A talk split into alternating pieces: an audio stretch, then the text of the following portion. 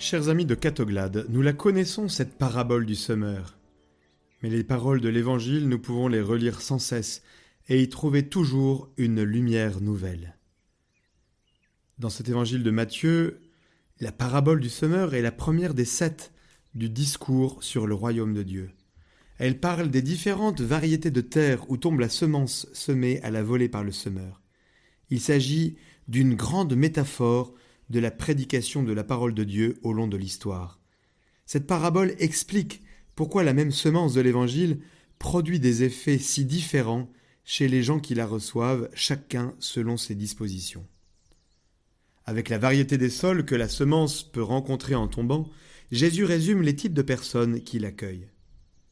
Aussi non seulement il transmet une connaissance précieuse de ce que nous sommes, mais il nous interpelle et nous pousse à examiner ce que nous pouvons faire pour que notre correspondance soit meilleure. C'est ce que le pape François nous explique. Notre cœur, comme du terreau, peut être bon. Alors la parole donne du fruit, beaucoup de fruits. Mais il peut être aussi dur, imperméable. C'est ce qui se passe quand nous écoutons la parole, mais qu'elle nous est indifférente. Elle ne nous touche pas, elle n'arrive pas à pénétrer chez nous. Voilà donc le semeur sorti pour semer. Tandis qu'il semait, des grains sont tombés sur le chemin, d'autres sur le sol pierreux, d'autres dans les ronces, d'autres enfin sur la bonne terre, et ceux-là seulement ont donné du fruit. Jésus ne s'est pas contenté de présenter la parabole, il l'a expliquée. Oui, écoutons nous aussi l'explication de la parabole du semeur. Les grains tombés sur le chemin désignent ceux qui écoutent la parole sur le royaume de Dieu, mais ne la comprennent pas. Survient le mauvais, et il emporte ce qui a été semé dans leur cœur. Le mauvais marche souvent sur cette route, et il s'emploie à empêcher que la semence germe dans le cœur des hommes. Telle est la première comparaison. La deuxième est celle du grain tombé sur le sol pierreux. Ce sol désigne les personnes qui écoutent la parole, qui l'accueillent aussitôt avec joie, mais qui n'ont pas de racines, qui sont inconstantes. Quand vient la tribulation, quand vient la persécution à cause de la parole, elle tombe aussitôt. Quelle psychologie dans cette comparaison du Christ? Nous connaissons bien en nous et autour de nous l'inconstance de personnes dépourvues des racines qui peuvent faire croire la parole. Ce terrain rocailleux est donc le cœur superficiel qui accueille le Seigneur, veut bien prier, aimer, rendre témoignage, mais ne persévère pas. Il se fatigue, il ne décolle jamais, dit toujours le pape. C'est un cœur sans profondeur, où les cailloux de la paresse l'emportent sur la bonne terre, où l'amour est inconstant et passager. Or, celui qui n'accueille le Seigneur que quand ça lui dit, ne donne pas de fruits. Le troisième cas est celui du grain tombé dans les ronces. Le Christ explique qu'il pense aux personnes qui écoutent les paroles, mais qui, à cause de leurs soucis dans ce monde et de leur attachement à la richesse, étouffent la parole qui ne donne pas de fruits.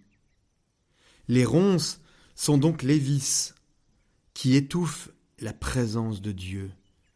Ce sont surtout les idoles de la richesse mondaine, une vie avidement vécue que pour soi-même, pour les biens possédés et pour le pouvoir. Si nous cultivons ces ronces-là, nous étouffons la croissance de Dieu en nous. Chacun peut reconnaître ses petits ou ses grands buissons, les vices qui habitent son cœur, les arbustes plus ou moins enracinés qui ne plaisent pas à Dieu et qui empêchent que le cœur soit propre il faut les arracher. Autrement, la parole ne donnera pas de fruits et la semence ne se développera pas.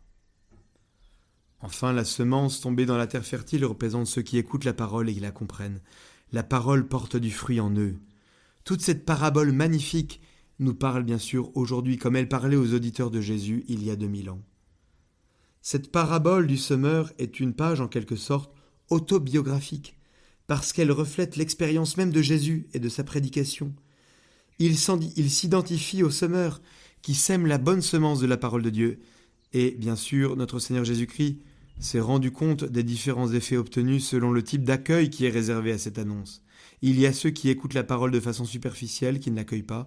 Il y a ceux qui l'accueillent sur le moment, mais qui ne sont pas constants et qui perdent tout. Il y a ceux qui se laissent dominer par les préoccupations et les séductions du monde, et puis, il y a ceux qui écoutent de façon réceptive, comme la bonne terre. Là, la parole porte du fruit en abondance.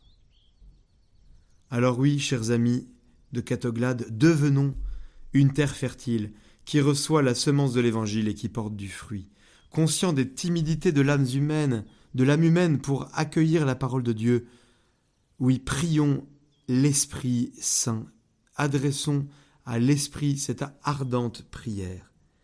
Viens en nous, Esprit Créateur, visite les âmes de tes fidèles, remplis de la grâce d'en haut les cœurs de tes créatures. Par cette prière, nous ouvrons nos cœurs en suppliant l'Esprit Saint de les remplir de lumière et de vie. Oui, Esprit de Dieu, rends-nous disponibles à ta visite, fais grandir en nous la foi en la parole qui sauve, sois la source vive de l'espérance qui germe en nos vies, sois en nous le souffle d'amour qui nous transforme et le feu de charité qui nous pousse à nous donner nous-mêmes à travers le service de nos frères. Toi que le Père nous a envoyés, enseigne-nous toutes choses, fais-nous saisir la richesse de la parole du Christ, affermis en nous l'homme intérieur, fais-nous passer de la crainte à la confiance, afin que jaillisse en nous la louange de ta gloire. Sois la lumière qui vient remplir le cœur des hommes et leur donne le courage de te chercher sans relâche. Toi, l'Esprit de vérité, introduis-nous dans la vérité tout entière, pour que nous proclamions avec fermeté le mystère du Dieu vivant qui agit dans notre histoire. Éclaire-nous sur le sens ultime de cette histoire. Éloigne de nous les infidélités qui nous séparent de toi, écarte de nous le ressentiment et la division.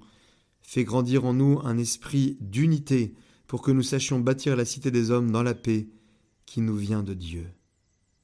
Fais-nous découvrir que l'amour est au plus intime de la vie divine et que nous sommes appelés à y participer. Apprends-nous à nous aimer les uns les autres, comme le Père nous a aimés en nous donnant son Fils. Oui, que tous les peuples te connaissent, toi, Dieu, le Père de tous les hommes, que ton Fils Jésus est venu nous révéler, toi qui nous as envoyé ton Esprit Saint pour nous communiquer les fruits de la rédemption. Amen.